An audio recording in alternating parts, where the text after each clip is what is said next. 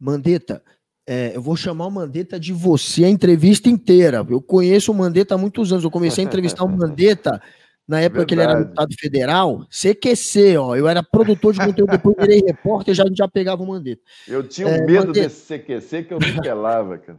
O Mandetta tinha medo, mas falava. Ele falava, uhum. porque tinha uns lá que não falavam. O Mandetta sempre Verdade. falou. É, sempre falou. Mandetta, é, você já disse em entrevistas recentes e acabou de dizer de novo que é possível até abrir mão da candidatura, é, o, o DEM abrir mão da candidatura a presidente para apoiar alguma outra sigla. É, enfim, é, isso, essa ideia de, de abrir mão é uma ideia do partido, do DEM. O senhor, você está falando por quem? Pelo partido ou por você? Olha, os partidos ainda não fizeram essa discussão com todos os membros do partido. Né? Isso não foi ainda colocado numa discussão de é, política. Mas é muito claro para mim e para as pessoas que estão no meu entorno que a pré-condição para você sentar numa mesa é você se despir de imposições. Porque se eu sentar numa mesa para conversar com você e falar assim, é, eu, eu, sento aqui, mas o microfone seu é meu. Você vai falar, não, peraí, que o programa é meu. Não, mas se, se, se o microfone não for meu, não, eu, eu quero sentar só para impor a minha, minha candidatura. E não vai ser assim, vai ser com muito diálogo. Então, o primeiro ato político de, de, de entendimento, e depois o PSDB falou a mesma coisa, e depois outros partidos estão falando a mesma coisa. Olha, ninguém impõe nada. Ninguém impõe nada. Nomes serão consequência de um pacto político suprapartidário pelo Brasil. E nesse guarda-chuva desse pacto político pelo Brasil, desse pacto a ser proposto para a sociedade, cabe todo mundo que tenham pontos de convergência que precisam existir agora, que são maiores do que as nossas divergências. O primeiro ponto é nós deixarmos claro a nossa opção pela via democrática. Porque esses dois mundos de ruptura e ódio aqui embaixo, eles estão estressando tanto, é tanto ódio, é tanta coisa, que a própria estrutura democrática ela pode sofrer abalo. É tão tensionado hoje o Brasil que eles não conseguem propor. Por exemplo, você pega lá a agenda do PT. Não, eu vou soltar o maior número de pessoas da cadeia porque as cadeias são verdadeiras masmorras e não é justo o preso ficar ali dentro. Então vamos soltá-los. Aí você vai lá na agenda do Bolsonaro, olha, eu quero que as cadeias, que são masmorras, tenham mais gente dentro e que os presos ficam lá e paguem o seu pecado da maneira mais desumana possível. Ou seja, é a mesma, a mesma posição em sentido contrário, os dois movidos pelo mesmo desprezo a uma parte da agenda. Nenhum dos dois quer discutir e falar assim: olha, o sistema prisional brasileiro está uma catástrofe. Como é que a gente faz a parte retributiva da pena? Você que teve o pai assassinado não quer ver o assassino do seu pai um ano depois, seis meses depois, encontrar com ele na lotérica. E também você não quer que aquilo dali se transforme numa universidade do crime, porque você sabe que aquilo vai voltar contra você. Então, como é que eu faço para retribuir a pena e como é que eu faço para reabilitar, se é que é possível reabilitar? Existe inteligência, existe gente para propor isso? Esse tipo de posição polarizada aqui embaixo, em tudo, em tudo, eu dei um exemplo, que eu, eu poderia falar da cultura, um pega e fala assim, não, na Lei Rouanet eu vou dar dinheiro para todo mundo, mas olha, a pauta é essa, hein? A pauta é essa. Se falar nesse sentido aqui, fazer filme que me elogie, Lula brasileiro, se for nesse caminho aqui, olha, eu preciso fazer, toda arte tem que ser afirmativa, tem que romper com a família, se for isso eu faço. E o outro chega e fala assim, isso aqui é uma porcaria, eu não faço lei Rouanet nenhuma, eu fecho tudo, eu quebro todo mundo. Será que não existe capaz de sensibilidade de falar, a arte é a arte, o Estado é um fomentador da arte, e a arte vai retratar as diversas visões da sociedade? Esse tipo de coisa, se as pessoas não se colocarem num pacto suprapartidário pela democracia, pelo respeito ao equilíbrio das contas, não vai dar para ser na brincadeira. Nós já comemos esse, já carregamos esse fardo de hiperinflação. Eu sou de uma geração que viveu em hiperinflação, eu sei o que é isso. Zelar pela, pela moeda, pelo equilíbrio e ter um Estado do tamanho capitalista com compromisso de eficiência no social, para fazer a única coisa que esse país precisa de todo mundo decidir: educação de qualidade, não é quantidade, de qualidade e quantidade, porque senão você não paga essa dívida social que está aí para trás. Então, se pessoas que tiverem dentro desse espírito devem vir para esse grande guarda-chuva. Aí os nomes vão ser consequência disso. A isso é que eu acredito. Então eu tenho que entrar falando o quê? Desarmado. Agora, tenho as minhas convicções, tenho as, os meus. Vamos discuti-las e achar o ponto de convergência. E vamos ver quem que são os melhores nomes para levar isso. É isso aí, para isso você tem uma série de instrumentos.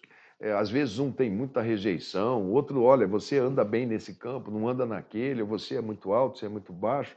Não é isso que funciona, mas os valores têm que ser comuns. Mas só, só para não sair disso, Carlito, o Rodrigo Maia cortejando o Lula como fez.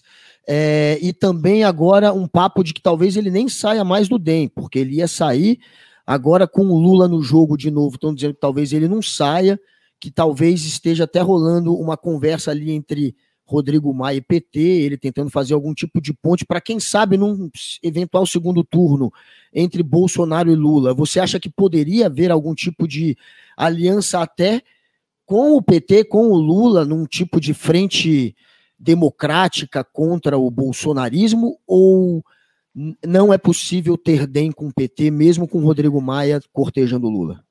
Oh, oh, oh, Ô Guga, eu quando eu tenho pesadelo, eu não tento fazer pesadelo virar realidade.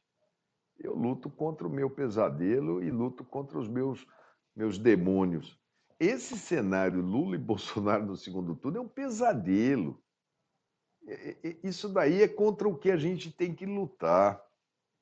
O Rodrigo, é, é, eu o conheci dentro dessa luta né, de enfrentamento, de apontar caminho, de ser é, um, um, um, um, político que conseguia, e até pelo, pela função que exerceu de presidente da Câmara, tinha o dever de conversar com as minorias, conversar com as oposições, dar voz, dar trânsito, é, para que, que o parlamento acontecesse na sua plenitude. Essa é a função do presidente da Câmara, ele exerceu isso para dentro daquele plenário, dentro das suas das suas máximas capacidades. Ele ficou quatro anos e meio, cinco anos naquela função. Quando chega no final, que é a hora de preparar a sua saída e falar assim: olha, eu estou me despedindo e, e, vou construir politicamente aqui um caminho, é, ali ele teve dificuldade, errou, é, é, outros erraram e o resultado não foi bom para ele. E ele ficou numa posição de muita ira, de, de muita muita mágoa, eu acho que ele teve, e se voltou exatamente contra o partido, assim, na figura do ACM Neto. Foi uma coisa desagradável, pública. É, depois Neto fez uma resposta. Eu, eu entrei no meio e falei assim: ó, para, para. Vamos ser pragmático? Rodrigo, para você sair do partido tem dois caminhos: ou você é expulso, ou você entra na justiça. Ser expulso do partido, você não vai ser. Entrar na justiça e brigar na justiça para sair do partido, eu não sei quem ganha, mas os advogados vão ganhar e vai levar bastante tempo. Você vai entrar na primeira instância, vai recorrer para a segunda instância, para a terceira instância. Você vai gastar toda a sua energia para fazer isso. Então, se você guarda o espírito democrático que você tem, se você guarda o olhar, que o olhar dele seja mais elástico, menos elástico, ajude a construir é, para o país com a visão que você teve. Você foi tão é, é, é, é, foi, foi, foi, foi, muito dado a você as oportunidades. Você viajou o mundo, você viajou o Brasil, você conversou com todas as culturas brasileiras. Ajude a construir um país melhor. Ele disse a mim que vai ajudar a construir um país melhor. Agora, qual vai ser o campo político que ele vai fazer e o que, que ele entende por país melhor? Eu acho que lá na frente, quando tiver a janela, quando o quadro estiver melhor, aí ele vai tomar sua decisão. É, eu, eu, entendo assim, eu faço, eu faço política, eu não arrodeio toco, como diz o Caiado. Eu sou bem bem retilíneo, eu coloco o, o, o, o problema e o pingo no i muito rápido. Né? E depois eu quero trazer a pessoa para o campo do, do, da racionalidade. Então, e aí? Como é que é? É assim? É, o que, que adianta é, esse tipo de coisa. Agora, se ele tem uma visão mais assim assada, ele vai ter que convencer um todo. As, as posições individuais elas vão acontecendo no meio do caminho. Agora você vai, vai depurando o todo que vai se. Eu espero que o Rodrigo esteja dentro dessa construção desses princípios que ele tanto zela. Né? Ele foi meu, foi quando eu entrei no partido, é, ele estava lá, ele era parlamentar, eu que organizei, ah, falei para ele, por que você não sai candidato a presidente da Câmara naquele momento? Deu certo a estratégia que a gente desenhou. Ele foi um bom presidente, com seus erros, com seus acertos. Apanhou demais do Bolsonaro. O Bolsonaro falava: a culpa do Brasil é o Rodrigo Maia no Congresso, é, a pessoa mais odiada pelos bolsonaristas. Depois eles migraram para o STF, depois para a imprensa.